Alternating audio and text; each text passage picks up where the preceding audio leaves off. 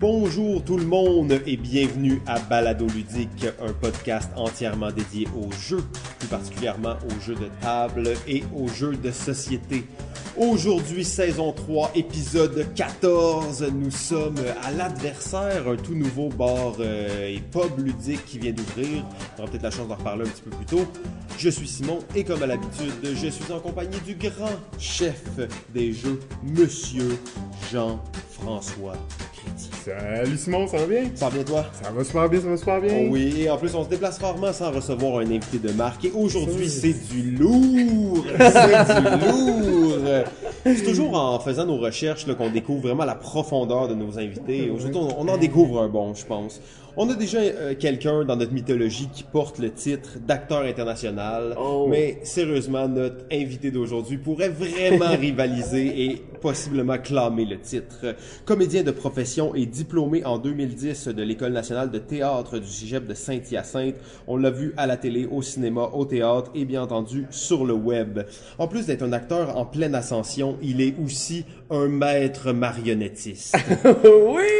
Et euh, réellement, l'une des professions pour laquelle j'ai le plus d'admiration, en fait, je capote sur les marionnettes. Wow. Euh, et il collabore euh, très régulièrement au théâtre, dont le théâtre de la Dame de Cœur et le théâtre De l'œil. de l'œil. D'autres, là, mais celui-là, celui qui me vient au, sur le top de ma tête.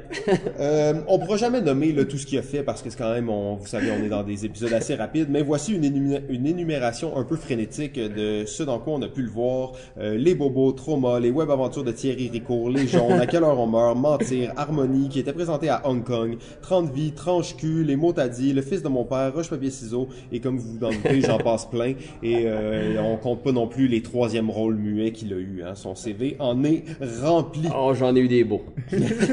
Euh, ces jours-ci, dans le domaine du ludique, il est surtout reconnu pour être l'un des piliers, l'une des pierres angulaires du célèbre magazine. Et oui, c'est comme ça qu'on appelle ça, un magazine. Et-tu game? Il se définit comme le maître du jeu.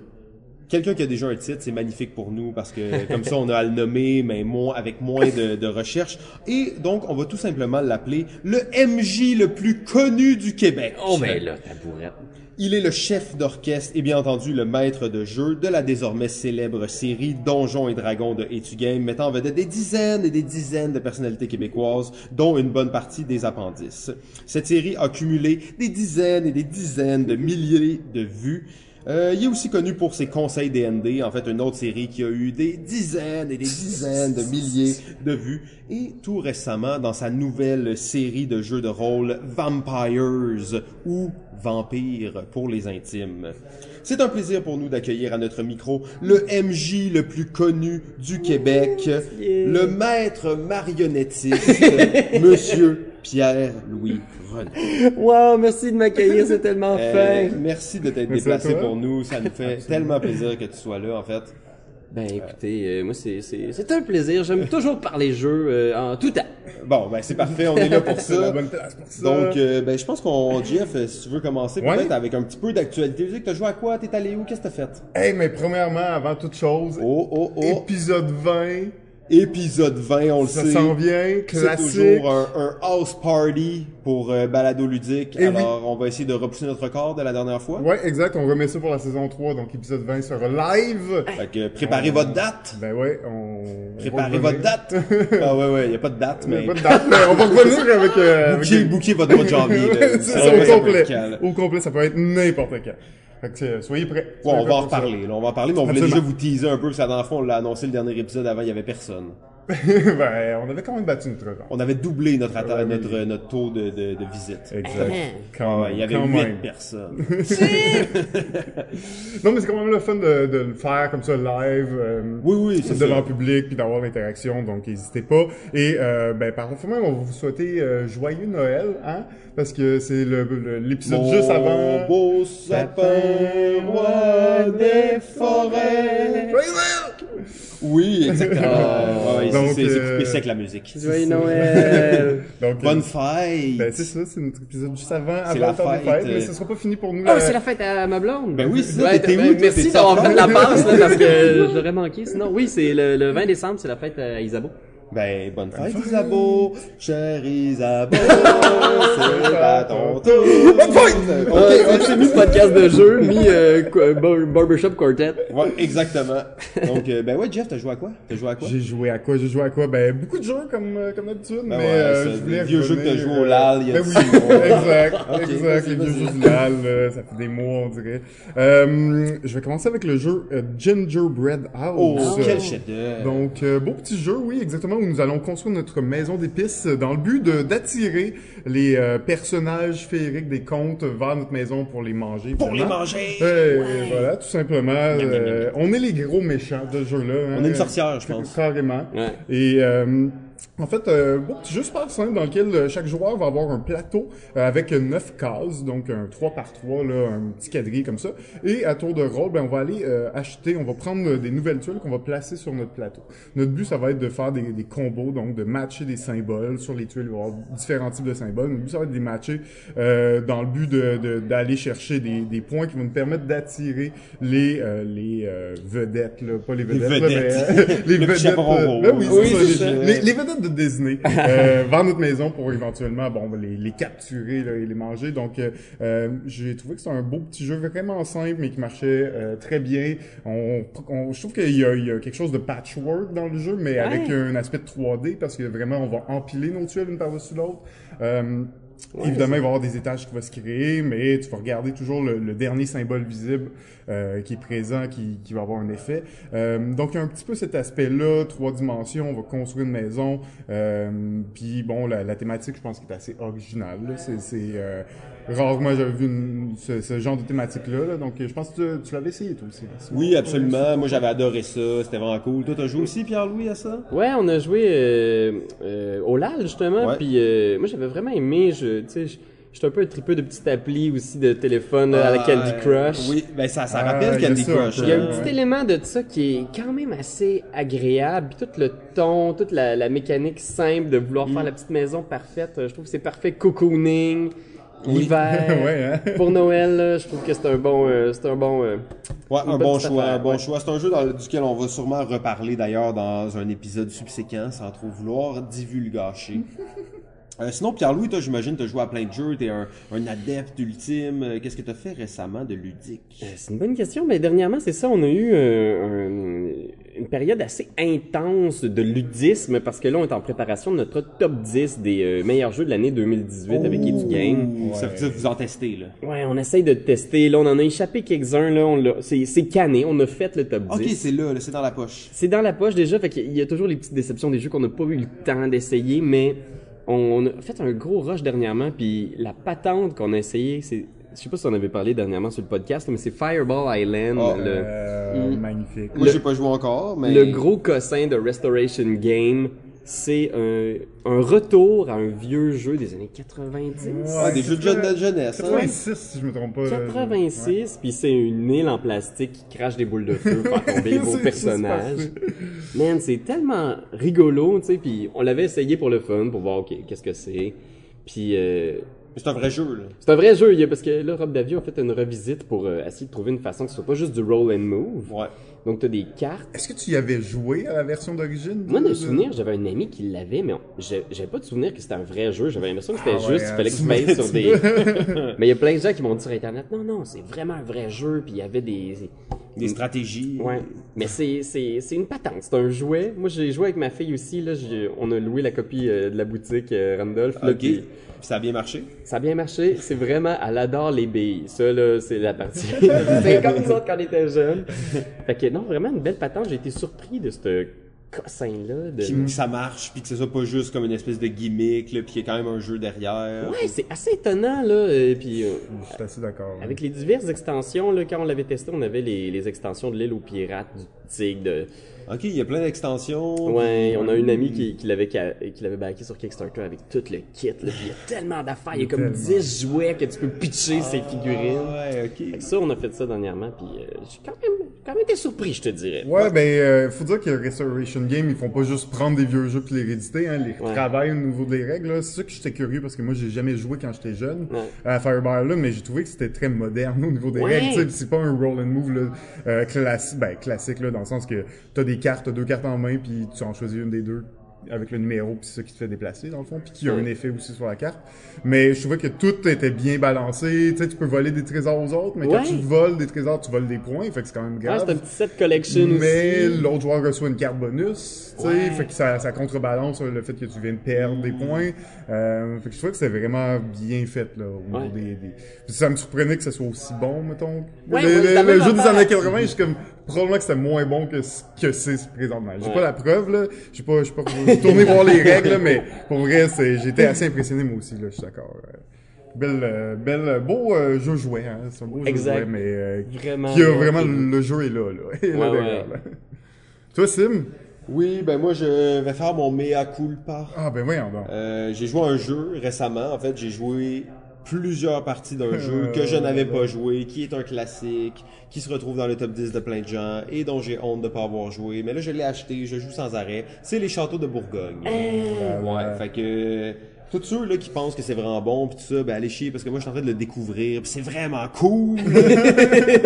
Euh, donc euh, c'est ça, je capote en fait sur ce jeu-là. J'imagine que la plupart des gens ont déjà joué, mais euh, très beau jeu où on va bâtir un domaine avec euh, dans le fond nos châteaux, nos champs, nos, euh, nos bateaux, très thématique. Stéphane Feld, bien entendu, euh, à son au sommet de son art. Donc Absolument. jeu ultra serré, ultra stratégique, trop de décisions, pas assez de temps. Euh, exactement ce qu'on veut là, d'un genre de jeu euro euh, bien déchirant, là, où on n'a pas le temps de faire tout ce qu'on veut. La Euh. partie se termine toujours un petit peu trop tôt.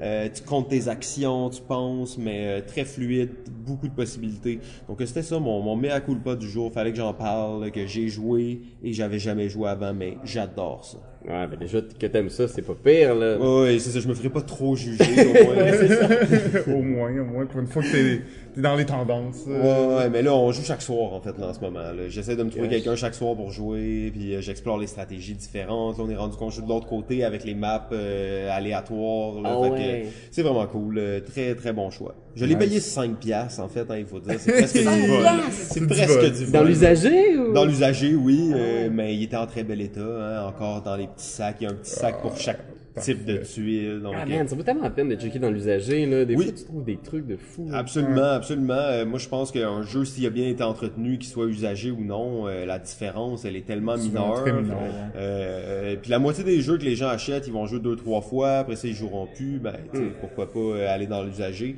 Donc, euh, vive le marché de l'usager. C'est dit. C'est, ouais. Yes. fait que Jeff, t'as peut-être un autre petit jeu que Peut-être, euh, peut-être un petit dernier, oui. Euh, jeu que, euh, on a joué ensemble d'ailleurs. Ah ouais, on était ensemble. Eh oui. Tu vas parler de ça là, là. Ben oui, c'est correct. Ok, parfait. Ouais, c'est bien Je correct. sais que t'as mais- trippé, Non, là. pas J'aurais ça! pu- j'aurais Oh pu mon dieu! J'aurais pu te laisser en parler, mais euh, tu vas pouvoir commenter évidemment. C'est le jeu euh, Untold. C'est un jeu euh, fait par le même créateur que les euh, Rory Story Cube. Alors, euh, je me rappelle plus du nom. Rory. O'Connor. Rory O'Connor. Mais en réalité, je, je sais pas à quel point il est impliqué dans, dans le développement de ce jeu-là, mais c'est un jeu qui utilise le système des Rory euh, Dice Cube, euh, Story Ouais, Cube. Exactement. Donc, c'est vraiment un, un jeu de plateau qui utilise un peu le même concept que les, les dés, c'est-à-dire créer une histoire en commun. Euh, la différence, c'est que ben, il va y avoir un plateau, il va y avoir des étapes à notre scénario, parce qu'on va créer une genre de de, de mini-série où on va faire plusieurs épisodes, puis euh, chaque épisode va vraiment avoir bon ben plusieurs étapes. Donc une partie c'est créer notre épisode. Chaque joueur on va prendre une fiche de personnage, on va marquer notre Mais c'est vraiment un roleplay. Hein, Euh, c'est vraiment du roleplay, exactement. C'est bon que tu sois là, qu'on en parle aujourd'hui. Ah ça ouais? fit bien. Ouais, parce là. que c'est un jeu où, en réalité, il n'y a pas de gagnant, pas de perdant, tu gagnes pas ou tu perds pas la partie à la fin. C'est vraiment, le but, c'est d'écrire notre histoire, puis arriver à la fin, avoir un beau dénouement, puis avoir eu du plaisir. Ah ouais? C'est vraiment juste ça.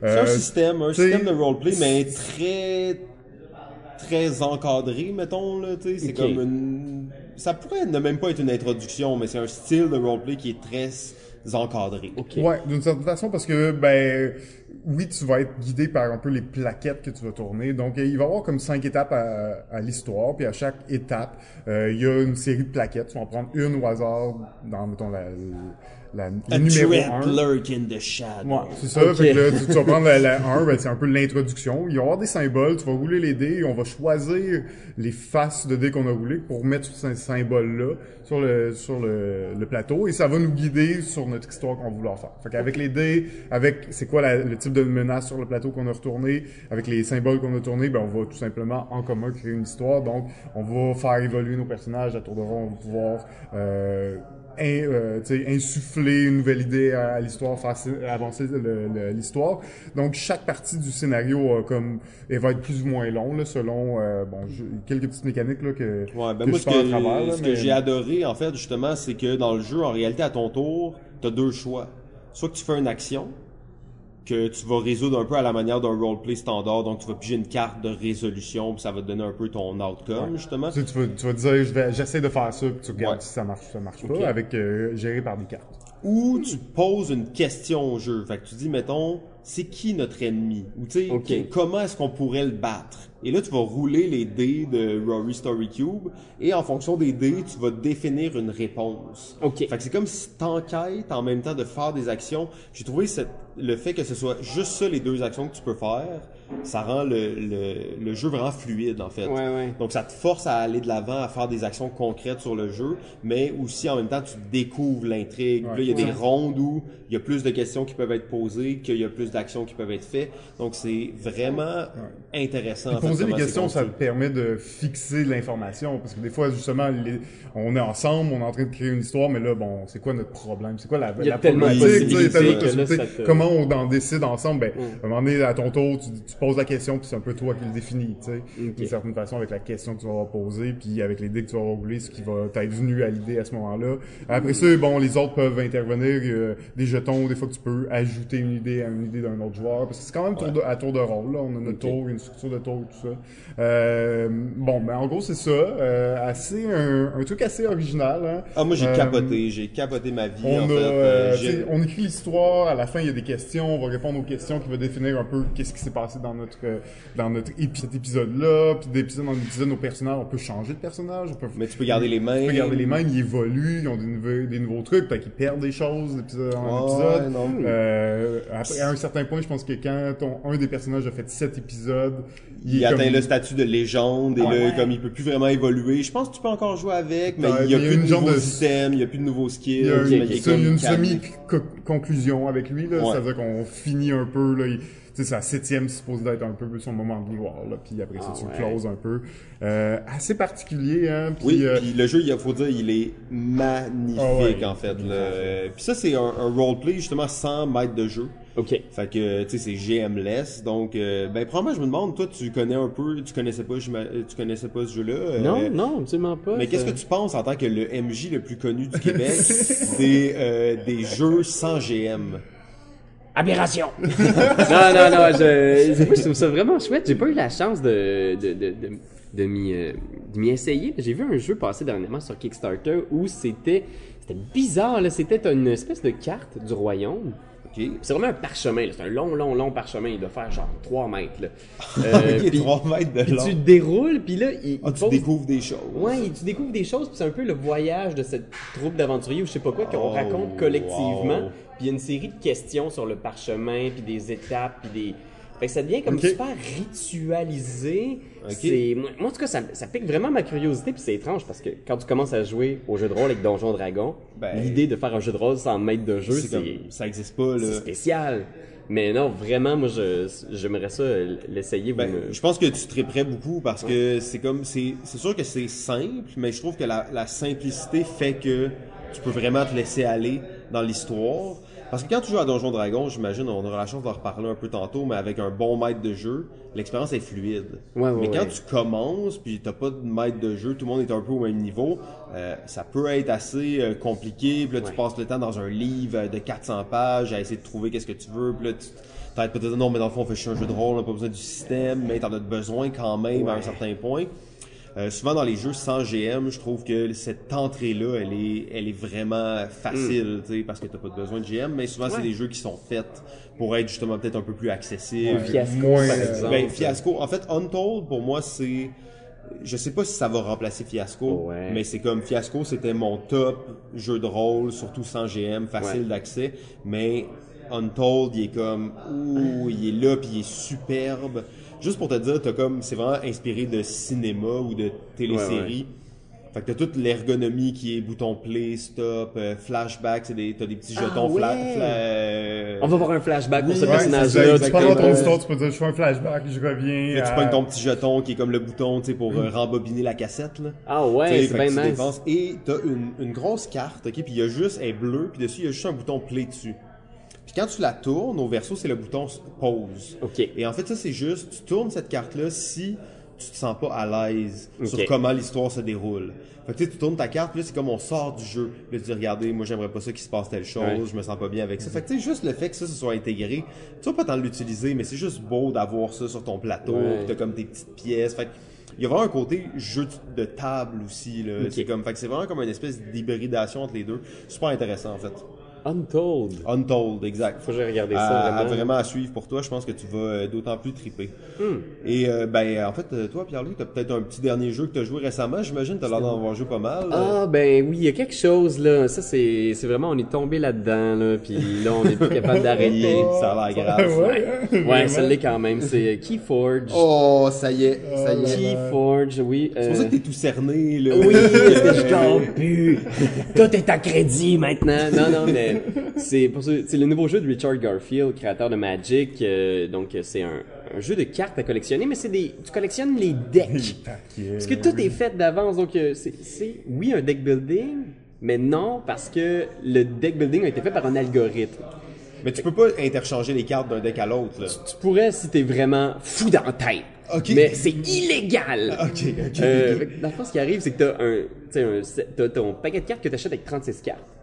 Contient trois factions. Chaque faction a comme sa personnalité. là. Il y a un univers là, de sept factions, toutes très différentes. Ok.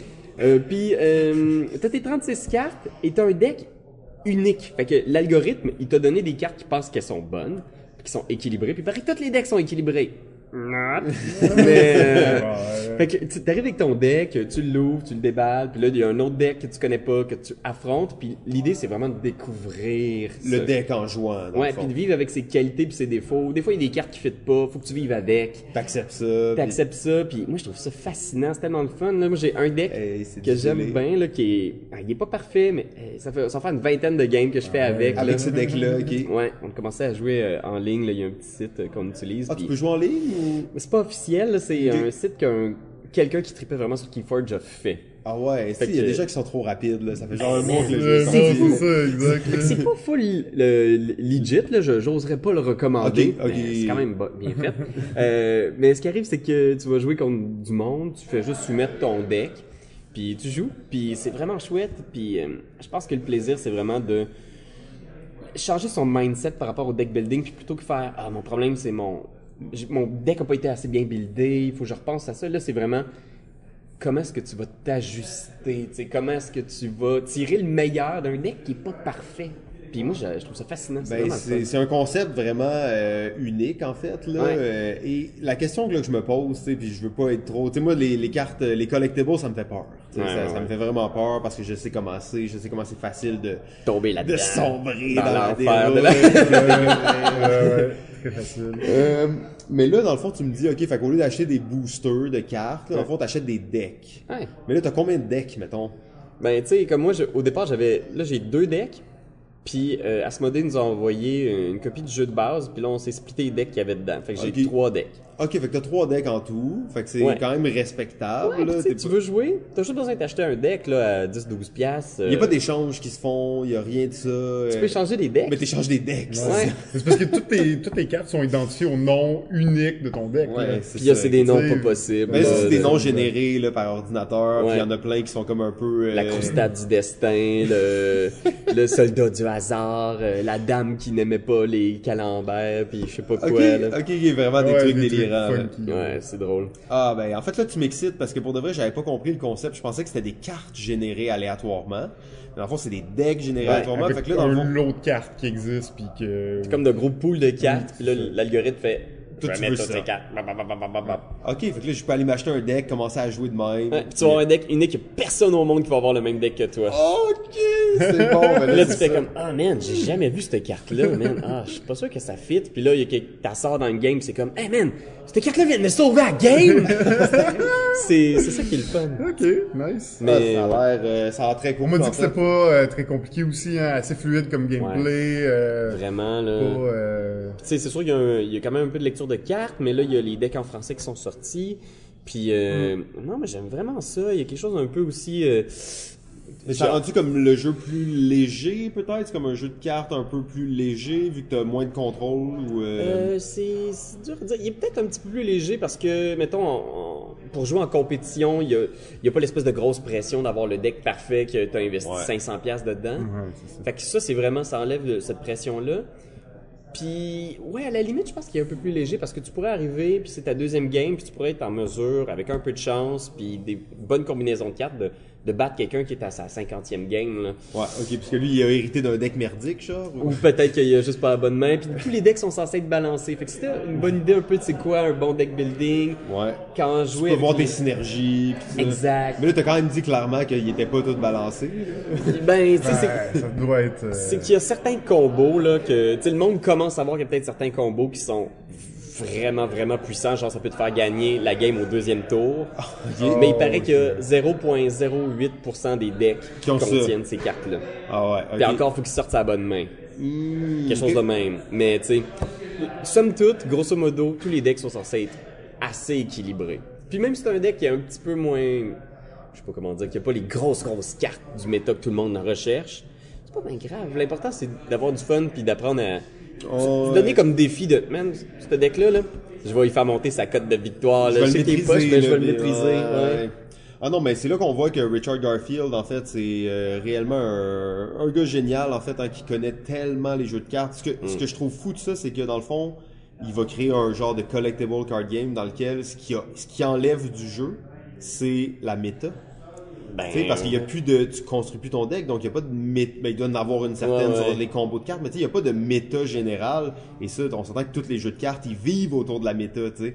Mais Ouais. euh, en fait, c'est pour ça que je me dis quel génie. Mm. Et là, on pense aussi, juste euh, pour faire un petit pont, en fait, euh, conclure là-dessus, c'est que là, euh, il y a quelques jours à peine, en fait, il y a un mois pour quand cet épisode-là va sortir, mais euh, il vient de sortir un autre jeu, Richard Garfield aussi, il vient de sortir Artifact, Artifact. Ah ouais? qui est un jeu sur euh, Steam, un jeu de cartes Ah euh, digital, euh, digital numérique, désolé. Euh, un jeu de, ta- euh, jeu de cartes numérique fait par Valve, puis c'est dans l'univers de Dota 2. Ok. Puis en fait, pourquoi est-ce qu'il l'a fait numérique? C'est que c'était un jeu qui avait absolument besoin qu'il soit numérique. Ok. Fait que tu sais, donc ça, ça fait longtemps qu'il travaille là-dessus. Donc on voit que c'est quelqu'un quand même qui repousse aussi ce qu'on peut penser des jeux de cartes. Euh, Fait que c'est vraiment intéressant. Donc moi j'ai eu des très bons commentaires là, Ouais, sur hein. Artefact. Fait que, euh, À suivre. Mais bon, hein, deck de Keyforge, deck de Keyforge. En fait, euh, on va peut-être finir l'épisode maintenant. Il est, il est pas si, on a encore il l'heure. l'avoir ici. Ah, deux, hein. Il est pas trop tard pour euh, aller explorer ça. Magnifique. Ben, euh, je pense que ça fait pas mal le tour hein, de notre euh, petit moment d'actualité Absolument. euh, ludique.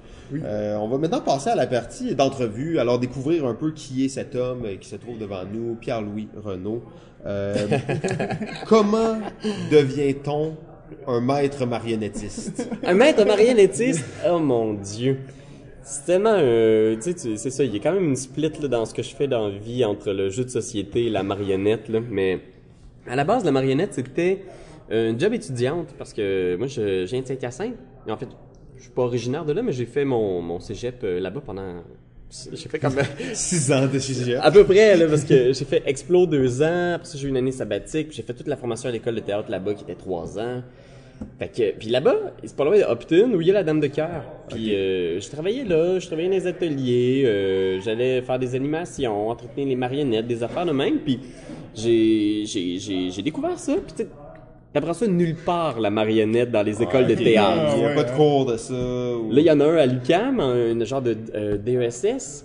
Je je sais pas s'il est là à chaque, à chaque année, mais bref, euh, tu sais, c'est, C'est c'est, rare, là. c'est rare. Fait que, puis surtout, quand tu étudies en théâtre, c'est, vu avec un petit peu, pas Tu de penses pas, là, mais... c'est ça, on imagine ça comme pour enfants, puis c'est un peu niaiseux. Puis, euh, mais j'ai comme découvert ça, puis j'ai rencontré le monde qui travaille là-dedans, puis finalement on s'est mis à faire des petits shows niaiseux, tu sais, on a fait un show d'ailleurs vraiment pas loin d'ici qui s'appelle euh, Pickle et Ruffle, une histoire d'amour all dress, qui est l'histoire d'une chip ordinaire qui tombe en amour avec un pickle.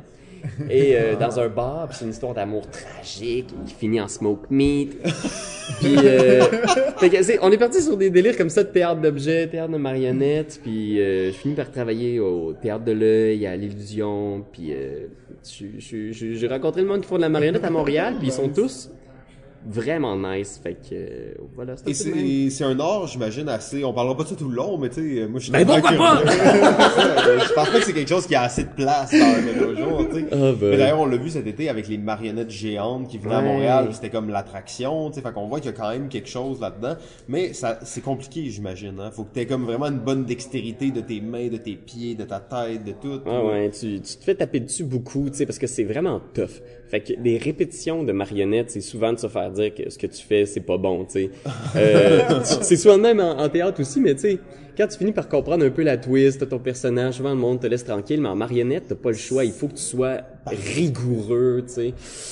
Puis c'est tough aussi physiquement, dépendamment de la marionnette que tu travailles, ben Ah ouais, des fois... tu, tu vas suer, là, ou Ouais, ou ça va te faire travailler le muscle que t'as jamais utilisé de ta vie, tu sais. le petit doigt. Exact. Petit mouvement subtil. T'es comme, là. hey man, je suis raqué, man, de, cet ongle-là, je comprends pas ce qui arrive. Mais ouais, c'est fascinant.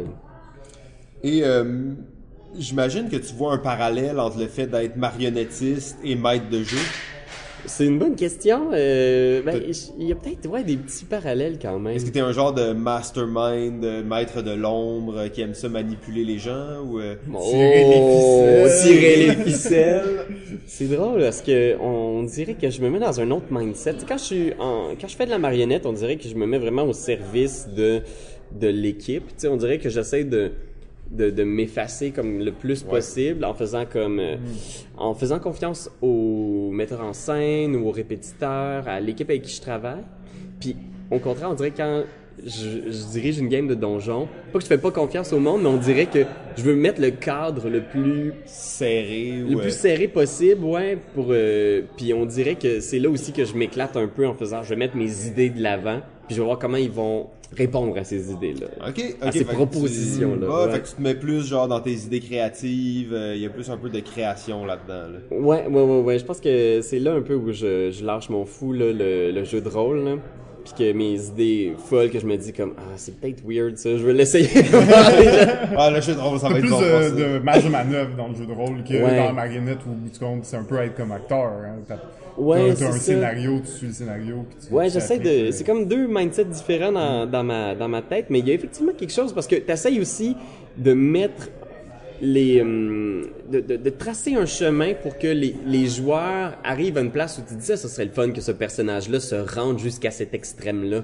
Puis tu essaies d'y tendre toutes les perches pour qu'il se Ouais, rende là. ouais. Mais ce qui est chiant dans le jeu de rôle, c'est que tu peux pas le forcer à le faire. tu sais. Ah, parce que, non, quand t'es maître de jeu, il faut justement que, j'imagine que tu sais, tu respectes un peu tes joueurs, puis que tu sais, si eux ils disent fuck that ton histoire, là, ça nous intéresse pas. Ils partent ailleurs. Ils tu partent ailleurs. euh, T'essayes de, de les. pas de les, de les élever, mais t'essayes de. tu sais, Des- Ouais, de les attirer. les là, attirer des- vers ce que tu trouves qui va être un beau morceau juteux d'histoire là. Puis des fois ils vont pas là, puis des fois c'est meilleur que ce que t'avais en tête aussi. Puis des fois c'est moins bon. ou- Souvent c'est moi. Puis, euh, ben, de, pour euh, revenir sur les, les jeux de rôle un peu plus, puis euh, les Etu Games live, comment est venue l'idée de, de créer un jeu de rôle, mais télévis, télévisé, dans le fond, de le filmer? Ouais. De, de où c'est né là, ce, ce désir-là de faire ça? Ben je pense qu'à la base j'avais vu une game de Acquisition Inc sur internet. C'est les gars de Penny Arcade, qui est une petite BD sur internet euh, qui, tu sais, c'est devenu des géants de la culture geek. Et eux, c'est une tradition. Ils ont un spectacle live qui font de la tournée aux États-Unis où ils jouent euh, à des jeux de rôle.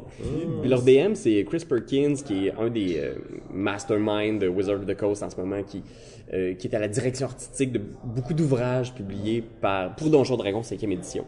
Puis c'est tellement niaiseux, puis c'est con, puis ils font des jokes, puis ils ont des costumes, puis ils ont des insides. Je m'étais dit, ça serait drôle de faire ça. Puis on a eu une occasion à Montréal Joue euh, il y a deux ans. Puis les gars des appendices étaient venus, puis ils avaient tellement, tellement trippé qu'on s'est dit, il faut, faut rejouer, c'est trop le fun, c'est trop drôle de faire des jokes avec ça, un peu comme une grosse game d'impro. Fait que c'est vraiment de là, puis d'écouter Critical Role aussi, qui est une autre partie de Donjon Dragon sur Internet. euh. Ça restait déjà populaire, ce genre d'émission-là sur Internet en anglais, hein, Ouais, euh, avant que vous commenciez. Le phénomène avait déjà commencé aux États-Unis depuis quelques années, puis euh, je, je m'y- je m'étais intéressé à la chose un peu de loin, mais c'est c'est tellement le fun. J'ai recommencé plein de podcasts de gens qui jouent à Ah Donjon ouais. Dragon ou à Pathfinder. C'est juste, je sais pas pourquoi, c'est comme de jouer par procuration. C'est juste des games, puis toi t'écoutes ça, Ouais. puis ouais, mais en même temps, il y a quelque chose d'intéressant aussi là-dedans. là. Ouais, puis t'apprends beaucoup aussi, j'ai l'impression, comme maître de jeu ou comme joueur, de voir le- les différentes techniques, de voir différentes méthodes d'approcher l'histoire ou un personnage ou une- un type de, de classe. Euh, C'est vraiment chouette. Ben là, en fait, je vais, je vais dévier un peu du script parce qu'on est rentré dans, dans un truc quand même que je trouvais intéressant. T'amenais justement l'idée un peu d'avoir des aptitudes, de développer des aptitudes. Mais j'ai l'impression que dans le jeu de rôle, il y a beaucoup ça. Tu sais, il y a beaucoup de, de pas une sorte de code, mais tu sais, tu peux être bon, tu peux être mauvais. Là. Et la pratique va vraiment aider les, les joueurs souvent à être plus à l'aise ou à faire des bonnes références, à bien amener l'histoire, à s'assurer que c'est bien raconté. Pour les maîtres de jeu, ça doit être la même chose aussi, j'imagine. Ouais, ouais, vraiment. Puis, euh, tu sais, je pense que, tu sais, comme c'est un jeu, tu sais, je pense qu'il n'y a pas de mauvaise façon d'y jouer. Je pense que, tu sais, tout le monde peut, peut s'y adonner comme ils veulent. Mais effectivement, j'ai l'impression qu'il y a peut-être des certaines techniques, certaines façons d'approcher euh, différents systèmes qui font que tu vas avoir plus de fun au final ou que l'histoire que tu vas créer va peut-être être un petit peu plus intéressante.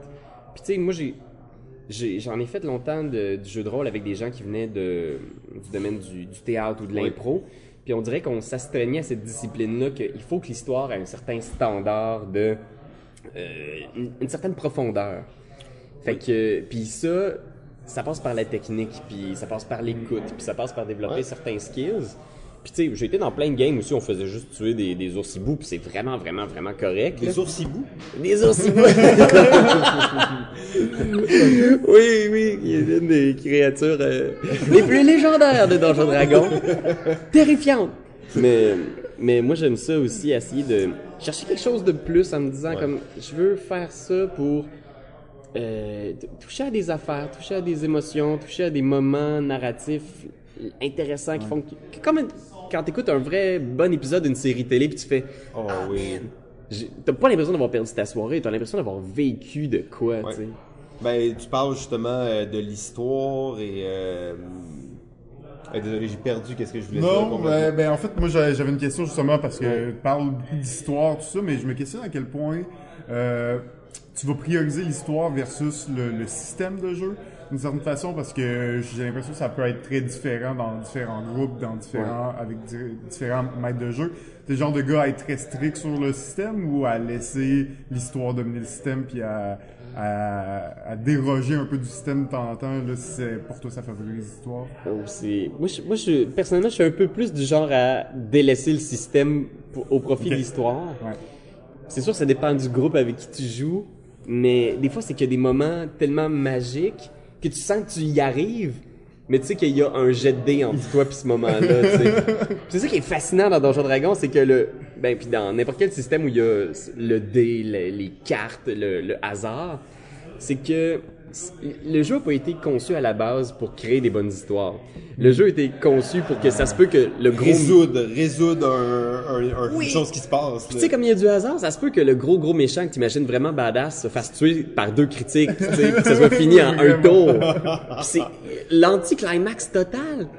Fait que des fois, j'ai l'impression qu'il faut que tu tu connaisses assez bien le système pour mettre toutes les chances de ton bord pour que les moments narratifs que tu veux qu'ils arrivent arrivent. Sois fort, puis. Ouais, exact. Puis en même temps, tu veux aussi te laisser assez d'espace, assez de flexibilité pour faire si les dés veulent pas que ça se passe ou si les dés veulent que tel personnage meure, même si je sais que son histoire est pas finie puis qu'il y aurait plein de choses à dire, il va falloir écouter aussi les dés. C'est quand même un des plaisirs aussi, justement, parce qu'il y a comme cette, Cette cette surprise-là surprise qui, qui... est Ouais. plus dure à avoir quand tu fais juste créer une histoire sans le système autour, tu sais. Ouais, ouais, ouais. Puis, tu sais, je pense que, en fait, c'est que ça te pousse à aller en dehors de ta zone de confort tout de suite. Parce que des fois, t'imagines l'histoire d'une certaine façon, puis les dés te disent non, ça va, ça, ça va être plus comme ça. Puis des fois, c'est c'est encore meilleur. Ça te pousse à juste pas trop t'attacher à aucune idée, aucun personnage, en étant prêt à... que tout peut changer sur un roulé de dés, tu sais. Ben, moi, j'adore les échecs, en fait, là, Ouais. dans, dans les jeux de rôle. Je trouve que ça, ça façonne vraiment les personnages. Puis souvent, les, les gens qui commencent dans les jeux de rôle, ils veulent absolument réussir tout ce que leur personnage entreprend. Ils veulent Mhm. éclater les choses. Euh, après un certain temps, moi j'adore rater des choses. En fait, Mhm. ça me permet de bâtir un personnage autour des échecs, puis c'est vraiment différent en fait, je trouve comme sensation là, et ça met de l'avant l'histoire. Donc ça, je trouve ça euh, vraiment très cool. Ouais, c'est vrai, quand on commence, on veut bien avoir le, le personnage Le paladin. exact, immortel, parfait, sans faille, mais des fois c'est intéressant. qui bat des, des monstres, des boss en un coup. Ouais, c'est le fun d'avoir une faille ou un petit défaut ou d'avoir justement la stat à, à 7 ou à 8 que tu fais. OK, qu'est-ce que ça veut dire? Il y a 8 d'intelligence. Il est, il est parfait, là, c'est un paladin. euh, il est cut, là, il a l'air d'être dans le casting d'occupation double pis tout, Ah mais... ouais, il a l'air d'être dans le casting d'occupation double. Exactement. T'as tout dit. T'as tout dit. Euh, ah ouais, non, mais c'est ça, c'est fascinant. Puis même d'ailleurs, dans plusieurs jeux de rôle, plusieurs systèmes, maintenant, on va voir qu'à la création du personnage, il y a, il y a des failles à choisir, même dès le début. Euh, je sais pas si c'est quelque chose qui, qui avait depuis toujours, mais c'est quelque chose que je vois assez régulièrement maintenant, qui permet justement de jouer sur la faiblesse de ton personnage, sur qu'est-ce qui est moins bon dedans. là. Ouais, je sais pas d'où, euh, à quel moment c'est apparu exactement, mais c'est vrai que depuis les, les premières éditions, tu sais, nous autres, on jouait à, à la deuxième édition euh, quand on était tout jeune. C'est là qu'un de nos profs nous avait initié au, au jeu de rôle.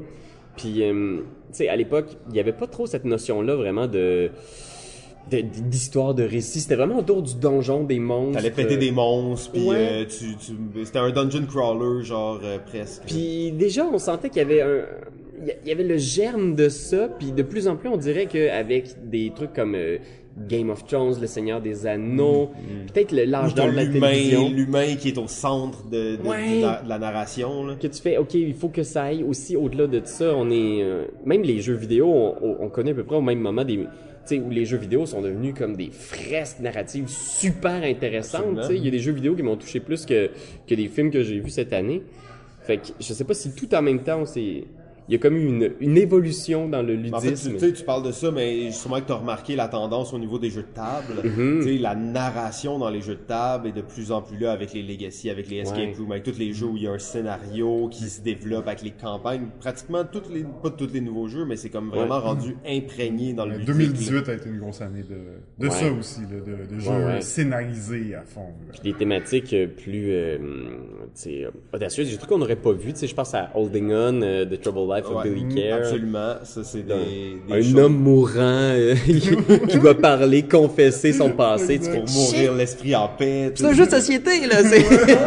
Ouais, c'est comme c'est pas non plus humoristique. Mm. Euh, sais ça, je trouve ça intéressant d'aller explorer peut-être justement des facettes qui sont moins le ludique, ça reste que c'est cool que ce soit le fun puis tout ça, mais même je trouve qu'il y a un intérêt pour les jeux de rôle qui sont peut-être un peu plus sérieux à un certain Ouais. point, sans me sens que ça soit un intérêt d'être peut-être télévisé ou ce genre de choses là, mais juste le fait de les jouer, je trouve ça intéressant comme expérience Euh, La plupart des gens sont pas des acteurs là, comme euh, comme toi, tu peux l'être. Fait que tu sais, t'as pas la chance d'explorer nécessairement les les facettes plus sombres là, à part quand tu les vis pour de vrai. Mais sais, Mhm. quand tu peux les, les vivre dans un jeu de rôle, je trouve ça intéressant comme comme approche là.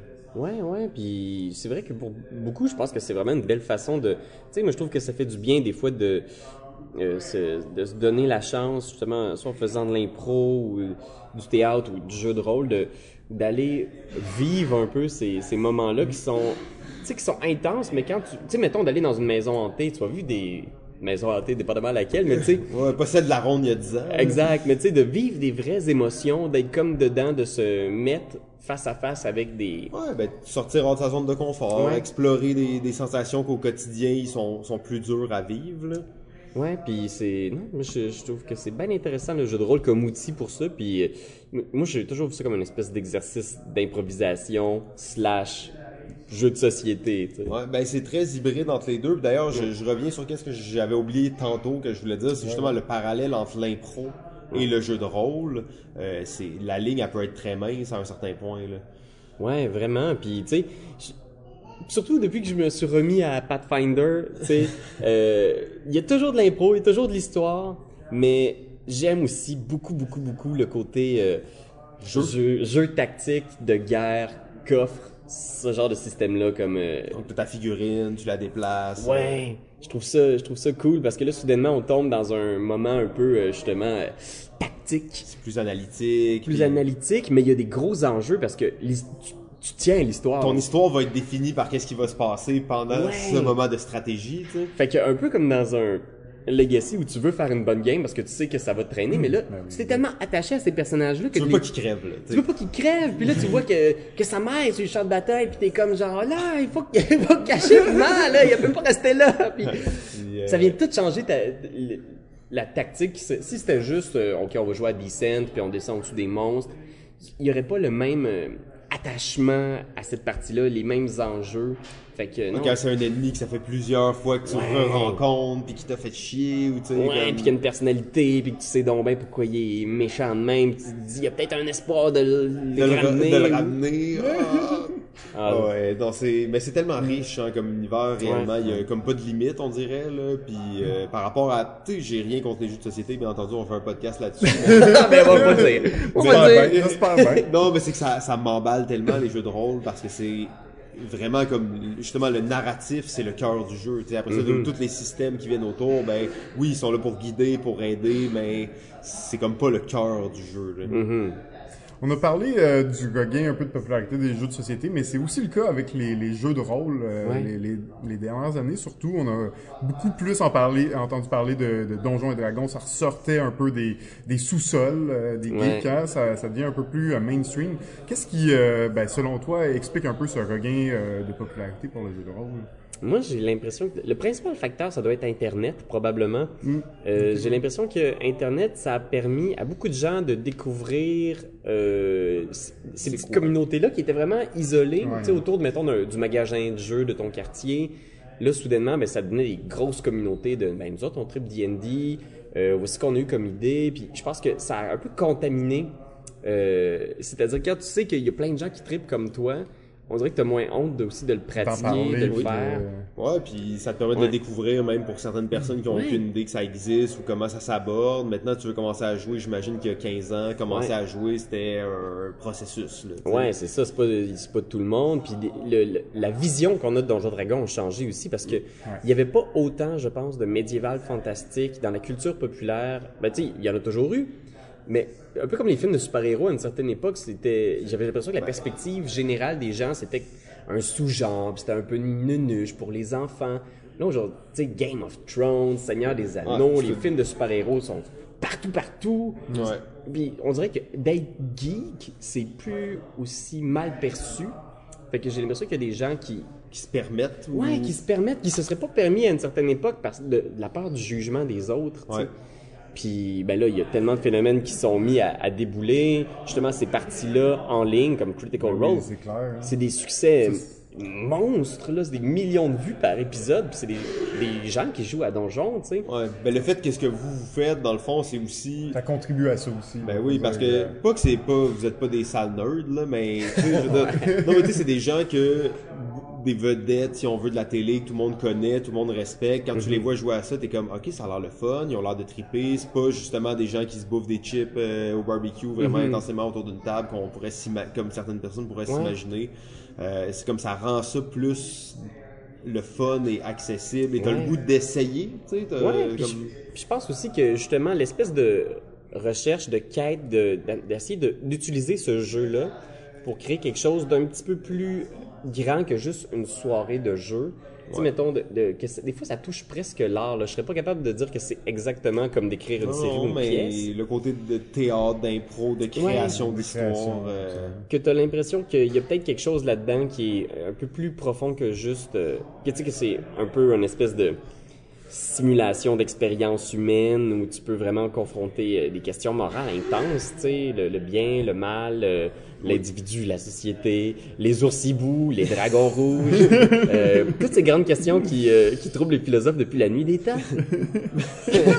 bien dit, mais, mais ça reste que c'est quelque chose de créatif. Ouais, ouais, T'sais, ouais. Peu importe comment on peut le spinner, il y a le côté créatif Ouais. là-dedans qui est euh, moins présent, mettons, dans d'autres types de jeux même. Là. Euh, Ouais. Euh, ben, je pense qu'on on a fait pas mal le tour. En fait, on a été, on est, on, on, voulait- on avait comme 40 questions, on en a posé 4.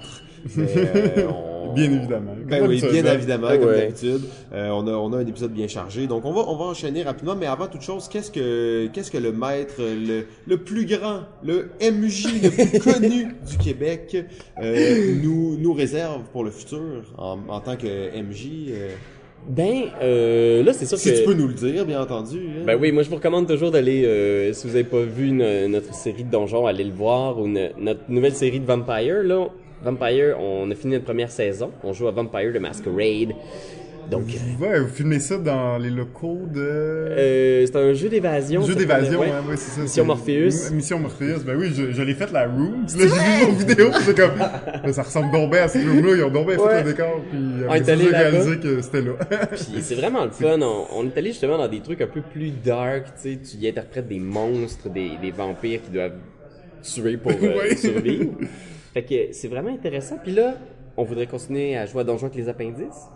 Fait qu'on a des trucs qui se trament. On va sans doute rouler un module. euh, moi, j'adore faire les modules. Ok, ok. C'est-à-dire une histoire préécrite qui est puis que t'interprètes là, comme DM, fait que tu lis l'histoire puis t'as fait vivre à tes joueurs.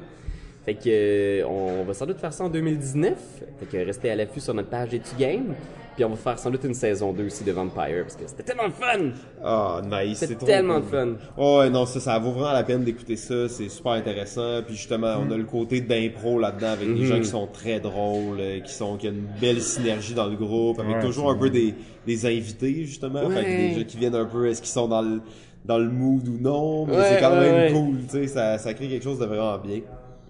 Euh, ben, on va passer avec la dernière question. La dernière question, en fait, c'est euh, notre nouveau segment, les 101 questions. Oh! Fait que dans le fond, tu nous nommes un chiffre entre euh, 1 et 101 et on va te poser la question par rapport à ça, Oh! euh, du numéro. Ça n'a pas rapport avec les jeux, en fait, ça a rapport avec vraiment n'importe quoi. C'est juste pour, euh, pour te connaître mieux. Ah wow, ok, ben je veux dire euh, 39. Au 39, je pense que c'est la première fois qu'on a ça. Oh! Si tu pouvais être un athlète olympique, ça serait dans quelle discipline? Un athlète olympique dans quelle discipline? Wow, quelle bonne question. Je pense que si j'étais un athlète olympique, je pense que je ferais là, genre du. Oh man. Non, pas ça. Ouais, je pense que je ferais du demi-fond. Là. Je ferais comme. Ah ouais, ok, donc courir des genres de 20, 20 km. Ouais, ou tu sais, euh, quelque chose comme un, un 2000 ou un 1500 mètres. Là. Tu sais, c'est Ah c'est le genre de truc là où ils sprintent, mais sur une durée genre de. Il de- sprint jamais vraiment, mais il court vraiment vite. Ouais, bam, bam, bam, bam, bam, bam. Euh, mais en fait, l'athlétisme en général, j'en ai fait un peu quand j'étais jeune, puis j'ai jamais, euh, euh, j'ai jamais vraiment euh, donné tout ce que je pouvais là-dedans, mais j'ai tellement de respect pour ça. Je trouve que c'est tellement une discipline euh, chill. Euh, c'est quel bel adjectif pour le décrire, mais mes, mes, mes frères et sœurs ont continué beaucoup, j'ai tellement de respect pour ces gens-là qui courent, qui ont la discipline de se lever tous les matins. Courir, hein, ça c'est... Vous irez voir la, la page de mon frère, ça s'appelle euh, Cours pour ta vie, petite plug. Il a fait, euh, il a couru tout le Canada au complet de, ouais, il est parti de l'île il a du fait un Prince-Édouard. Terry Fox, genre. Il a fait Terry Fox jusqu'à Vancouver, il a fait ça en neuf mois. Ok. Wow. Oh, nice. Ça, c'est impressionnant, tu sais. C'est assez fou, puis ce, ce genre de truc-là, moi, je- j'ai beaucoup de respect, beaucoup d'admiration pour ça. Je pense que ce serait ce, ce genre de truc-là que, que je Ah, nice. Ok, ouais, un 1500 mètres. Je te vois bien là-dedans. Quelque chose de même. Tu ferais juste euh, un pied de moins. Un petit bandeau. Euh, non, il faut. Là. bien. Saut à la haie, sinon euh, course à la haie. Ouais. Ok, ben en fait on arrive maintenant au moment tant entendu de tous, le top top top top top top 10, 10, 10, 10. OK! Ok, numéro 10. Fait que mon numéro 10 des meilleurs jeux de tous les temps, puis là, je me suis concentré, c'est jeux de société. Ah, Ah ouais, t'as- ok, t'as bien fait. ok, raisonnable, Ça, raisonnable. c'est jeux de société. Euh, mon numéro 10, c'est Secret Hitler. Ouh, Ouais. bon choix, bon choix. Euh, Tu peux nous en, en glisser un petit mot, euh, si Ouais. tu veux. euh. Ben, pendant longtemps, cette place-là était occupée par euh, Résistance. Oui. C'est des jeux d'identité euh, cachés, secrètes. Tu reçois une carte avec un rôle. Fait que, euh, c'est dans celui-là en particulier, tu reçois une carte. Euh, on est tous des députés du Reichstag des années 20. Puis le but, c'est que le, le joueur qui a reçu la carte de Adolf Hitler devienne pas le chancelier de Ah, l'Allemagne. tu que c'est bien Ben, fait. ça dépend, son but, c'est de dire de... pour les fascistes, eux, c'est. Fait que c'est drôle parce que il faut que les gens passent des, des lois. Il y a des lois fascistes, lois libérales. Mais il y a certaines situations dans lesquelles t'as pas le choix, comme libéral, de passer des lois fascistes. Là, tu te fais accuser. Tu te fais accuser. Oui, parce Ah. que les autres, ils savent pas si t'es si en train de mentir ou pas. Vraiment un jeu de mensonges pour Ah, euh, de grosses crosses, là. Puis, ben, pour moi, en fait, ce jeu-là, il a supplanté pratiquement tous les autres jeux d'identité Ouais. secrète parce qu'il fait qu'est-ce qu'ils font, mais juste un petit peu mieux, tu sais. Ouais, Euh, ouais. je Le jeu est très beau, là, Ah, il marche euh, tellement c'est bien en bien. plus. euh, un, un Euh, très c'est bon toujours le fun de, de se traiter de fasciste hein, autour de la table. Ouais, ouais. Tout, Je pense que ça a un partait petit de là, le thrill de concept. plus. Ouais. Numéro 9. Fait qu'en numéro 9, moi j'ai euh, Pandémie. Oh, un classique. Classique. Ben oui. Ben, Pandémie, en fait, euh, moi j'ai. C'est 10 ans. Pour ces 10 ans, euh, moi j'ai toujours trippé Pandémie. Euh, c'est un des premiers jeux auxquels j'ai vraiment joué énormément. Puis toutes les déclinaisons de Pandémie sont, sont restées euh, de qualité. C'est sûr que j'ai fait Pandémie Legacy, les deux saisons. Euh, qui, sont, qui sont très très bonnes. Euh, mais j'ai aussi vraiment aimé Pandémie Iberia. Euh, Rising Tides est super super bon aussi. Rising Tide, il est un peu différent aussi des autres, hein, Ouais. mais il est intéressant. ouais. La twist est intéressante. Puis là, il y a Fall of Rome, qui est sorti, mais j'ai pas essayé encore. non, plus. Mais ça a l'air J'ai pas vu nice. c'est quoi la différence? Ouais. Ils ont tous un peu des différences, mais ça reste Ouais. relativement le même système de jeu. Hein, Exact. Action, action point, tout ça. Mais dans Rising Tide, en fait, tu combats la montée de l'eau, en fait, euh, sur les territoires, puis tu dois construire des, des ponts pour euh, enlever l'eau des territoires, puis s'assurer que les, les territoires sont pas noyés. Fait que Mais plutôt dans- que de patcher les cubes, Ouais. tu fais juste genre empêcher que des cubes d'eau arrivent sur ta planche. T'es comme non! C'est ça, exact. C'est- c'est- Mais c'est une franchise solide. Ah ouais, Et dans le jeu de société, des vraies franchises de jeux de société, il y en a pas énormément en fait. Mhm. Puis Pandémie, ben ils l'ont ils l'ont bien fait, ils l'ont toujours gardé actuel, ils l'ont toujours gardé à jour, ils l'ont maintenu, ils s'en sont occupés et ça ça donne ce que c'est aujourd'hui en fait. Mais, euh, Hmm. très très grosse Matt. Leacock participe à la majorité des Ouais. projets, hein, fait qu'il supervise quand même aussi beaucoup le. Mais ça c'est la force d'avoir Ça euh, une franchise. Ça fait une différence, là, au lieu de juste sell des jeux sous le même nom qui sont peut-être Ouais. de moins bonne qualité, ben au moins tu sens que le- la qualité est assez euh, égale. là. D'ailleurs Pandémie, ils ont comme essayé une fois, je pense, que ça a pas très bien marché. C'était le mo- c'était probablement le moins bon. Ouais, c'est ça. sans le nommer. Bon. Numéro 8. 8, j'ai Chinatown. Oh wow! Moi, j'aime vraiment, vraiment beaucoup Chinatown. Puis euh, c'est un jeu de On serait un gros dim sum à deux ou? Oui, c'est trop chouette! tu sais, c'est, c'est ça, c'est un jeu de négociation. euh, donc, euh, c'est comme, t'as un petit quartier d'une ville, et là, comme un- dans un espèce de bingo, tu reçois des lots, des terrains dans ce quartier-là, au hasard, et là, tu commences à construire une entreprise. Ce qui arrive, c'est que euh, plus ton entreprise est grosse, donc plus elle couvre de terrain, plus elle te rapporte de cash. Mais là, ce qui arrive, c'est que dans les tours, après, il y, y a tes amis qui vont hériter les terrains que tu as besoin, puis là, faut que tu négocies. Puis c'est là que tu fais, OK, man, là, là, t'as pas besoin de ce terrain-là, je te donne 100 000. 100 000? Tu me niaises? Tu vas faire Moi, je veux 100 000, Tu vas faire 300 pis ton 000. resto. mon resto, jamais tu partir avec mon resto. Puis c'est, c'est vraiment la négociation pure, là. On s'obstine, tu sors les calculatrices. Euh, moi, je- Gros jeu de Tu négociation. peux calculer aussi la valeur des trades aussi. Ouais, ouais, ce, ce jeu-là, il n'y a rien de vraiment caché, n'est-ce pas? Exact. C'est un peu la t'essaies de beauté, me crosser, je peux le calculer que Faire comme voir, de voyons là. donc. c'est ça, exact. Non, ben en fait moi j'admire ce choix, c'est un de mes jeux de trade favoris euh, de tout temps là en fait. Chinatown, c'est un un classique du trade. D'ailleurs sur la boîte c'est écrit l'art de négocier. Euh, Oh oui. Ben, c'est solide. Moi, j'y rejoue encore très, très souvent. Puis avec plein d'autres groupes de joueurs différents. Toujours du fun. C'est un bon choix. Bon choix. Numéro 7. Euh, 7, j'ai Tammany Hall. Oh. Tammany Hall, c'est un jeu de hum, contrôle de zone. Puis en fait, la première fois que j'ai joué à ça, c'est qu'on faisait de la recherche, je voulais faire un jeu de politique, tu sais, puis j'ai essayé de checker c'était quoi les jeux qu'il y avait des jeux sur le marché, puis il y a des élections à New York, euh, puis c'est les premières grandes vagues d'immigration. Fait que ce qui arrive, c'est qu'à chaque tour, il faut que tu places des agents sur le terrain pour pouvoir gagner tes élections dans ce comté-là. Mais il faut aussi que tu places des immigrants. Fait que, mettons que tu places euh, des Italiens dans un quartier, tu vas recevoir de l'influence avec les Italiens. Puis quand c'est l'heure de la, la journée du vote, tu peux dépenser ton influence dans une en- un enchère cachée où on va tout révéler combien d'influences sont bêtes. Fait que si tu as beaucoup d'influence avec les Italiens, dans les quartiers où des des Italiens, tu peux faire un- tu peux avoir un petit edge la journée de l'élection. Puis c'est c'est vraiment un très bon jeu de contrôle de territoire, contrôle de zone. Mais la grosse twist, c'est que quand tu deviens maire, après, il faut que tu donnes un rôle politique à tous les adversaires. Puis c'est un peu, tu leur donnes les poignards avec lesquels ils vont te stabber tout le long de la game, tu sais. Fait que tu fais, OK, bon, mon chef de police, ça va être... Oh non, pas toi, parce que tu vas tasser tous mes Italiens de mes quartiers, puis ça devient comme, mais c'est tellement bon, c'est vraiment Ah, ouais. excellent, là. Mais c'est excessivement euh, violent. Ouais. Comme jeu, tu sais, c'est comme déjà les jeux de majorité, contrôle de c'est violent, mais Ouais. dans celui-là, il y a une tension qui est, c'est lourd presque, là. Tu sais, Ah comme ouais. t'es mal à chaque décision que tu prends, puis Puis tu vois quelqu'un qui était maire, qui là, il y a plus, rien, ça il s'est fait Ah ouais. wiper. Non, non, j'avais trouvé ça, j'ai juste joué une fois, j'avais trouvé ça cool, mais j'avais trouvé ça brutal.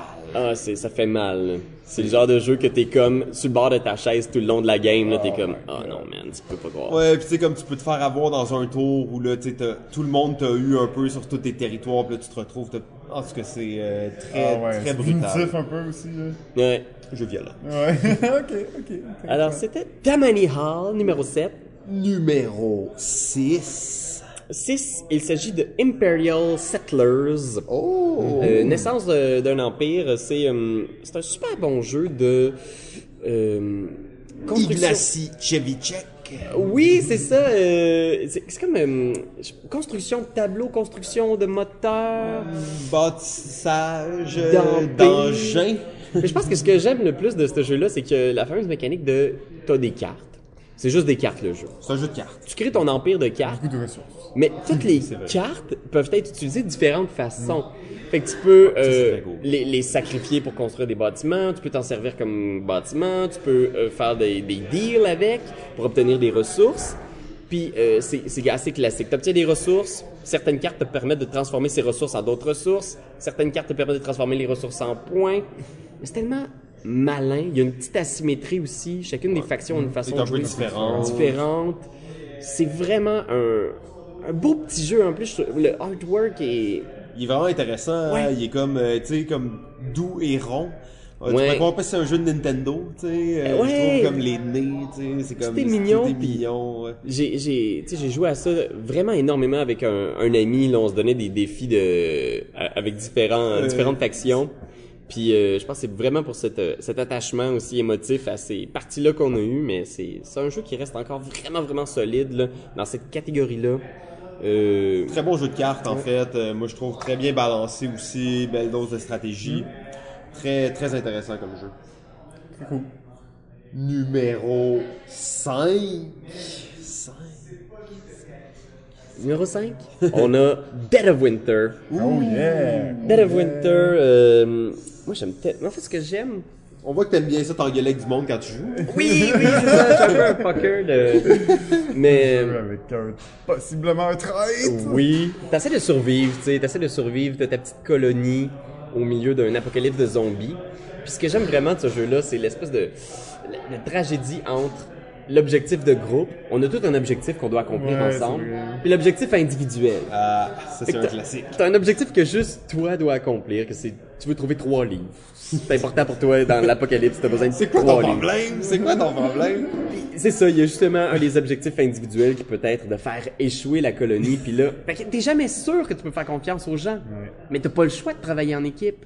C'est vraiment tragique, c'est vraiment vraiment un, un- un beau jeu, un- un- une espèce de théâtre de l'horreur, du, du pathos de, de ce qu'il y a de pire en l'humain et de ce qu'il y a de meilleur aussi, parce que des fois on s'entraide, puis des fois ça marche. Ouais, ouais. Mais quand il y a un traître, hein, ça fout la bisbille, là. Même quand il y en a pas, la plupart du temps, tu penses qu'il y en a un, pis t'es comme pourquoi tu fais ça? Exact. Euh, mais dans, je sais toi, à un certain point, si tu vois que toutes tes missions réussissent, qu'il n'y a pas de sabotage, Ouais.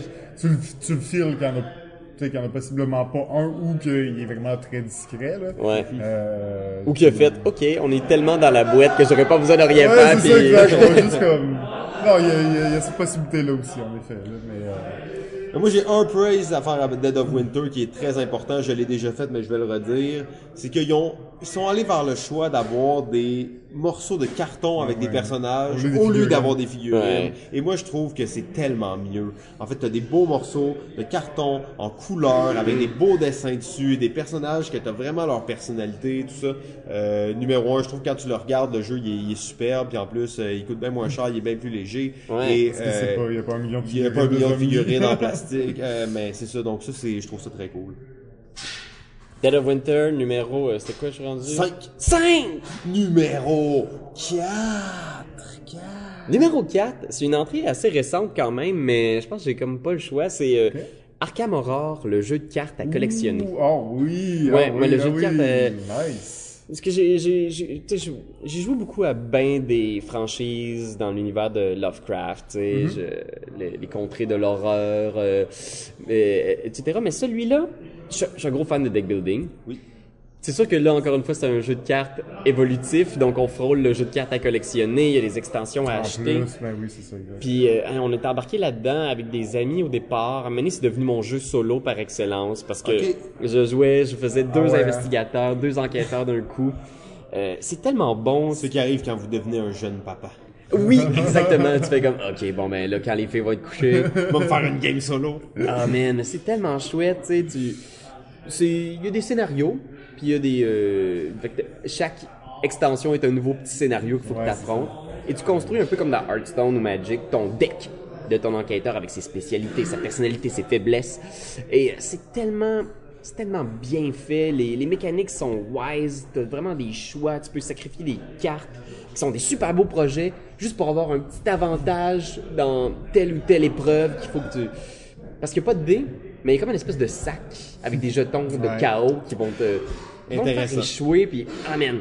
C'est très bon, mais c'est un jeu évolutif. Fait que c'est un gros investissement. C'est euh, une grosse patente par rapport. là. Ça reste la licence Arkham Horror, donc c'est Ouais. quand même massif. Au niveau de la structure de jeu, c'est pas si compliqué, mais au bout du compte, Ouais. c'est un Fantasy Fly, c'est dans la lignée d'Arkham Horror, fait que tu le sens. Euh, moi, j'avais déjà dit à l'émission, mais jouer là en français, à moins que vous êtes parfaitement Ouais. bilingue, c'est déjà un jeu qui a une lourdeur un peu au début quand tu apprends le système, mais en plus, si, si tu as la lourdeur de la traduction à faire, là, Ouais, ouais, ouais. Puis des petites interactions de cartes Mm, euh, que tu vas être vraiment sûr de. Ouais, c'est ça, ça se fait bien, là, Ouais. mais euh, j'ai beaucoup aimé ça. Moi, j'ai juste fait la boîte de base pour l'instant. Je suis pas encore allé dans les extensions. On m'a dit que c'était meilleur les extensions, même. là, que les scénarios subséquents Ouais. au scénario de base là, étaient même meilleurs que Ils se réinventent beaucoup. Mais ça, j'ai trouvé étonnant. C'est que chaque scénario, il y en a jamais un que tu as l'impression de refaire la même chose. Chaque scénario est une façon de briser le jeu. Puis je suis toujours étonné euh, où est-ce qu'ils vont. Du moins pour l'instant, là, Ouais, mais ils ont des belles ils- idées. Hein, Ils ont vraiment des bonnes idées, idées. comment ils jouent avec les cartes, puis comment le, le plateau, en fait, de Ouais. cartes est une interaction aussi, là. Euh, non, non, très intéressant. Je trouve, je trouve juste, moi, pour moi, je trouve qu'il y a trop de cartes dans le paquet. Tu sais, 30 cartes, je trouve qu'il y a un aspect d'hasard que tu sais pas Ouais. si tu vas pouvoir sortir les cartes que tu as besoin. La grosse carte. Tu sais, euh, oui, c'est ça. J'aimerais ça avoir un paquet un peu plus mince, pouvoir juste en ressortir pour avoir comme une vingtaine, avoir un peu plus de contrôle, mais sinon, euh, tu sais, ça reste le, le, le paquet très thématique au personnage Ouais. aussi, puis la synergie des combos est déjà un peu buildée que tu peux faire évoluer d'une game à l'autre. là. C'est Ouais, super ouais, intéressant, en. Bon, magnifique. Le Circle Jerk est à fond la caisse. Arkham Horror de Card Game. Euh, oui, vous le savez, j'ai brûlé ma copie. Numéro 3. Alors, numéro 3, euh, j'ai Space Alert. Oh my god! Le, oui, de Vladesh Vatil, un jeu, euh, c'est vraiment un, un triple. C'est un jeu coopératif dans l'espace en temps réel. T'as 15 minutes De programmation. pour oui, programmer ton opération, de essayer de sauver ton vaisseau contre des menaces de l'espace, et il y en a genre 1000. T'es t'es toujours dans le trouble, il faut que tu cours pour activer les robots, bouger la souris pour que l'ordinateur tombe en veille. euh. c'est tellement drôle, c'est le fun, puis nous on le joue en mode campagne. OK, oui. Fait que ce qu'on fait une fois de temps en temps, c'est qu'on reprend nos personnages, puis euh, dépendamment de combien t'as survécu de games sans mourir, des bonus. T'as des bonus, t'as des petits pouvoirs. Puis quand tu meurs, ben tu peux te cloner. Fait que c'est pas si grave que ça. T'as juste moins d'XP quand t'as signé ta carte de clonage.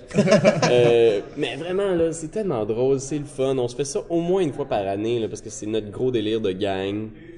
Ah ben c'est un solide jeu coop en fait qui pallie pratiquement à toutes les problématiques classiques des jeux coop, mais c'est un jeu qui date quand même d'il y a presque 10 ans en fait maintenant, Ouais, ouais. Euh, au moins 8. Euh, donc vraiment euh, excellent choix hein, Space Alert, c'est excitant, t'es là, c'est pas trop long, tu peux justement t'enchaîner plusieurs parties de suite. Ouais. Euh, puis le stress est là, le stress est là. C'est euh, tellement veg. Quand tu t'es sûr de t'achètes, puis finalement tu tirais sur un canon euh, pendant genre trois tours, pis t'es comme non, j'étais censé le faire juste une fois, pourquoi je. Ouais, non, il suffit d'une petite erreur Ouais, de calcul. Tout a été que- bien organisé, tout, et, tu sais, tout le monde a bien fait son- sa tâche, sauf une personne qui a pas mis le, qui a pas chargé le canon à bonne Oui, place c'est au ça. bon moment, fait que là, tout marche pas. Oh mon dieu, c'est tellement C'est tellement stressant parce que t'as pas, à chaque fois t'as l'impression que ça marchera pas, puis des fois ça marche, des fois ça marche pas, puis Ah, des fois c'est un miracle. des fois c'est un miracle, des fois t'as parlé à une personne, d'un plan, tu sais, mettons, tu joues à 5, c'est qu'il y a beaucoup de monde à communiquer, là, puis le temps est limite. Tu as parlé avec une personne, tu as fait ton plan avec cette personne-là, mais deux autres personnes se sont parlé et ont un peu chié ton plan sans vraiment Ouais. s'en rendent compte. Ils ont là. fait la même affaire que toi. Non, c'est moi qui faisais ça. Ça, ou deux personnes qui essaient de monter en même temps un escalier, ça marche pas. Ils restent bloqués, tu sais. Oh, man. Ah non, mais c'est là qu'on voit que la vie dans l'espace, c'est fragile. Ah ouais, ouais, Alors, c'était mon numéro 3, Space Alert. Numéro 2. En numéro 2, il s'agit de Paperback, ou euh, ouais. Hardback, euh, qui est comme son espèce de successeur spirituel qui est sorti cette année sur Kickstarter. Ah, j'ai pas vu ça. C'est, euh, en fait, c'est simple, c'est un, un- un deck builder. euh, tu fais de la construction de paquets avec des lettres. Fait que tu construis un deck de lettres. Puis là, tu fais des mots. Puis là, tes mots te donnent des points qui te permettent d'acheter d'autres lettres plus fortes. Oh, Puis, ok. Moi, c'est, Mais euh, quand tu dis que tu fais des mots, là, c'est un jeu genre Un comme le. Scrabble. C'est là, vraiment comme genre, le Scrabble, Mais ouais. un deck building, fait que tu fais des Exact. combos, genre, Exact. tu recrées tes mêmes mots. si Puis... cette lettre-là est au début de ton mot, ben là, tu vas pouvoir tirer une carte. Puis cette lettre-là, Euh, ok, fait qu'il y a des positions dans les mots. Ouais. Ça devient un gros casse-tête. Puis moi, en fait, c'est parce que c'est vraiment mon jeu de couple. Euh, ma, ma, ma blonde n'est vraiment pas jeu de société en général, mais elle est vraiment, vraiment Boggle, Scrabble à fond la caisse. Tu sais, elle a eu des applications de Boggle sur son, son téléphone. Puis moi, ben, je suis vraiment deck building. Fait qu'on s'est tellement retrouvés dans ce jeu-là. oui, C'est euh, genre votre jeu parfait pour vous deux. Fait que c'est le genre de jeu que je pourrais jouer vraiment non-stop. tu sais. Il y a des jeux que j'aime, que je me je peux pas jouer plus que deux, trois fois par année parce que Tu vas te tanner. je vais me tanner. Mais celui-là, on pourrait jouer une fois par semaine, puis c'est tellement le genre de jeu qui se joue à l'infini. Faut juste faire des mots, puis à chaque fois, t'inventes des nouveaux mots, on se donne des défis, là, il y a des extensions qui sont sorties, puis... Mais quand tu dis t'inventes des mots, c'est-tu des vrais mots? Oui, vous avez des vrais mots, mais tu sais, quand tu surprends l'autre avec « Ah man, j'ai rien dans cette main-là », puis « Oh, attends! » Non. c'est un mot qui sort de, de nulle part. Bombance ou euh, whatever de... Ah, c'est vraiment chouette, mais c'est bien sûr, faut aimer les jeux de mots. Ouais. Euh, Mais il y a un côté quand même jeu, il y a un vrai jeu derrière où tu vas bâtir un deck. puis Mais c'est un mix que j'avais vu nulle part, hein, en fait. Euh, deck building de mots, c'est assez Ouais. original, nouveau concept un peu. Euh, je sais que c'est un jeu quand même, il est sorti peut-être 2-3 ans déjà. Y a-tu une version française qui est sortie euh, Non. à ta connaissance? Non, hein, c'est ça Il que n'y a je... pas encore de. Puis moi, ça a été euh, mon gros bémol, puis mon ce qui m'a un peu freiné à acheter Paperback au départ. Je voulais, je savais Ouais. pas si c'était pour fonctionner. Paperback, il faut que tu enlèves certaines cartes pour que ça fonctionne parce qu'il y a des Genre lettres. toutes les W. Il y a les W, puis il y a des lettres, euh, des cartes lettres doubles. Mettons, t'as une carte, c'est marqué NG dessus. Ah, ok, ouais, fait qu'en français, mettons, ça marche pas. C'est là. difficile. Fait qu'on en retire certaines. Mais là, Hardback, qui est sorti cette année sur Kickstarter, euh, Tim Flowers a assuré, je pense, le. Il, s'est- il s'est- il a fait l'édition du jeu, mais c'est Jeff Beck qui a fait le design, puis c'est un Star Realms. Ah, ok. C'est un Star Nice. Realms. Ah ouais. C'est- mots. Ouais, de mots. Fait que t'as des cartes de différentes couleurs. Puis, dépendamment si t'as un mot avec full de verres, ben là, tous les verres vont se combiner pour faire leur combo. Oh, Fait que là, nice. t'investis dans. Puis, c'est des romans d'horreur, les vertes, les rouges, c'est des romans d'amour, des choses comme Ok, ça. ah, c'est très cool. C'est vraiment hot. Puis, le, le gros avantage de Hardback, c'est que toutes les lettres, tu peux décider de les jouer sur le rando pour en faire des jokers, des wild. Fait que ça, c'est le gros avantage. Fait que, les cartes doubles, euh, tu t'en fous un peu quand tu joues en français, tu fais juste un joker avec. Il n'y a, pas de carte double Ah, il y a pas de carte double, Hardback, ils les ont enlevés. Fait que ça a vraiment permis que Hardback se joue mieux dans une langue autre que l'anglais. Pas parfaitement, mais Pas un peu mieux. parfaitement, mais vraiment, vraiment. euh, pour nous, Mais je pense pour ça qu'on n'a pas tant entendu parler, parce que j'ai entendu parler de Paperback vu quand il est sorti, mais- mais... le problème, c'est justement, les jeux de mots, s'ils pas fait en français, ben souvent, c'est pas tout à fait adapté. Exact. Euh, c'est pour ça qu'il est probablement pas très distribué au Québec, pas très présent, mais c'est c'est à cause de ce- cette traduction qui n'est pas faite là, pour, euh, pour ce genre de jeu. Oh, et sans plus attendre, le numéro uno de tous les temps du MJ le plus connu du Québec, maître marionnettiste, le, son jeu le plus prisé. Alors, je dirais, mon numéro 1, Game of Thrones, the board game. Oh, malheureusement. Oui, oui, oui. Mauvaise réponse. Parce que, tu sais, fa- faire un, faire un top, souvent, c'est un, c'est un exercice rationnel, tu essaies d'être... euh, Mais il y a le côté émotif qui rentre tout le temps. hein. il y a un côté émotif, puis mon numéro 1, c'est pas mal toujours euh, le cœur qui parle. Ok. Et euh, c'est parce que Game of Thrones, euh, on a fait tellement de parties Game of Thrones. C'est, ça a été un jeu avec euh, mon groupe d'amis euh, plus gamer. On, on jouait à ça non-stop, puis on a vraiment maîtrisé l'espèce de méta du jeu. Ah Euh, ouais. Les différents pouvoirs asymétriques des factions, les mains de cartes. c'est un jeu de conquête dans l'univers de George R. R. Martin. Euh, c'est, c'est comment dire, c'est un peu old school. C'est, euh, c'est, c'est, hum, c'est, euh, c'est tellement bon. C'est, Ça y est. Il est parti, il va appeler ses amis, allez, gars, on se fait une game en fin de semaine. c'est, ouais, c'est vraiment le genre de jeu qu'il faut qu'on se pogne au moins une fois par année pour le, pour les faire. On a un ami de Québec qui descend pour faire les Pour parties faire avec ça, nous. ok, ouais, ouais. Puis, euh, ce que, ce que j'aime de ça, c'est l'espèce d'aspect bluff aussi des batailles. Il y a, il y a pratiquement pas de hasard dans le jeu, donc tout est toujours à vue. Et l'élément politique qu'on retrouve vraiment dans le gameplay, c'est que tu peux donner des ordres tes troupes pour qu'ils supportent des combats. Et à ce moment-là, tu, tu viens vraiment comme mettre un, grain de sable dans l'engrenage de tous tes amis parce que là, ils voient, oh, il y a du support au milieu de la carte. Mais quelle bataille va-t-il supporter? Parce qu'il y a plein de batailles cruciales qui se déroulent autour de lui. fait je suis comme, OK. Là, il va falloir que quelqu'un me mette ça à la traque du trône parce que sinon, je supporte personne. Et, oh man, il y a tellement de, il y a, il y a beaucoup de tactiques aussi. Une fois que tu connais un peu le board puis les espaces euh, clés à maîtriser, ça devient rapidement très, euh, euh, requin Oui. c'est tough parce qu'il faut que tu fasses des alliances, t'as pas le choix. Mais en même temps, si tu gardes tes alliances trop longtemps, c'est pas toi qui va garder, qui va gagner la partie. Euh, moi, j'ai j'ai vraiment trippé. C'est sûr que c'est le genre de patente qu'il faut que tu apprennes. C'est-à-dire, si tu fais une game à 5 puis une personne qui a jamais joué, cette personne-là On va va se... faire torcher Elle va, souffrir pendant longtemps. Je vais te suggérer, tu devrais faire ça. C'est juste un conseil d'amis. euh. C'est qu'il y a plus d'amis, là, quand c'est commencé la game. là. Ah non, puis ouais, pour vrai, on a eu des, des vraies chicanes, là, tu sais. Mais J'espère, c'est J'en ça le doute but pas. de ces jeux-là. J'en doute pas. Ah, man. C'est- C'est tendu comme jeu, c'est très très Mais en fait, tendu. faut, faut que j'amène sur la table le fait, bon, j'avais une déception claire quand t'as mentionné Game of Thrones. En plus, j'étais un fan de Game of Thrones et tout En ça, plus. mais mon, mon amour pour diplomatie Oh! a- m'a jamais permis d'aimer Game of Thrones. Cet amour-là était toujours trop fort et a toujours supplanté tous les jeux qui se voulaient des genres de diplomatie. Oh god. Euh, c'est vraiment pas pareil. Mais ben, tu sais, c'est vraiment pas pareil, mais c'est tellement pas loin Ouais. que c'est dur de pas les comparer en fait.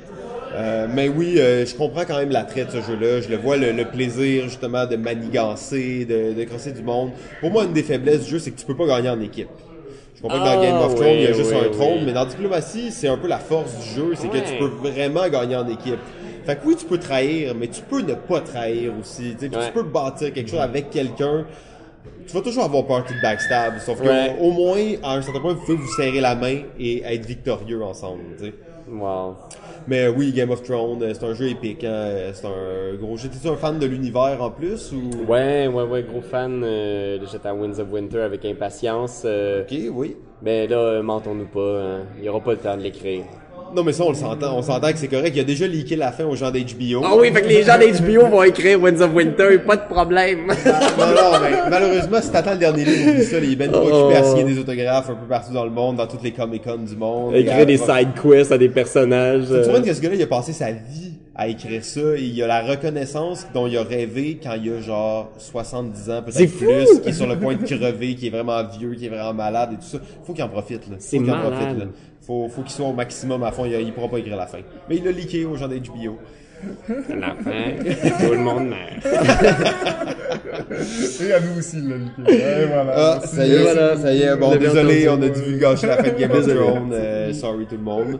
Euh, ben c'était ça en fait, hein, rencontre avec euh, Pierre-Louis. En fait, super gars, vraiment Ouais. sympa. Il y, a, il y a vraiment un bon top 10. En fait, je dois avouer que euh, à part quelques jeux là-dedans, il pourrait pratiquement tous se retrouver dans mon top 10. non, Euh, ouais, et ça, c'est rare que tu rencontres quelqu'un qui Je peut partager comme trois ou quatre jeux dans ton top 10. Ah. Il y en a pas beaucoup, hein. Fait que je trouve ça vraiment intéressant de voir ça.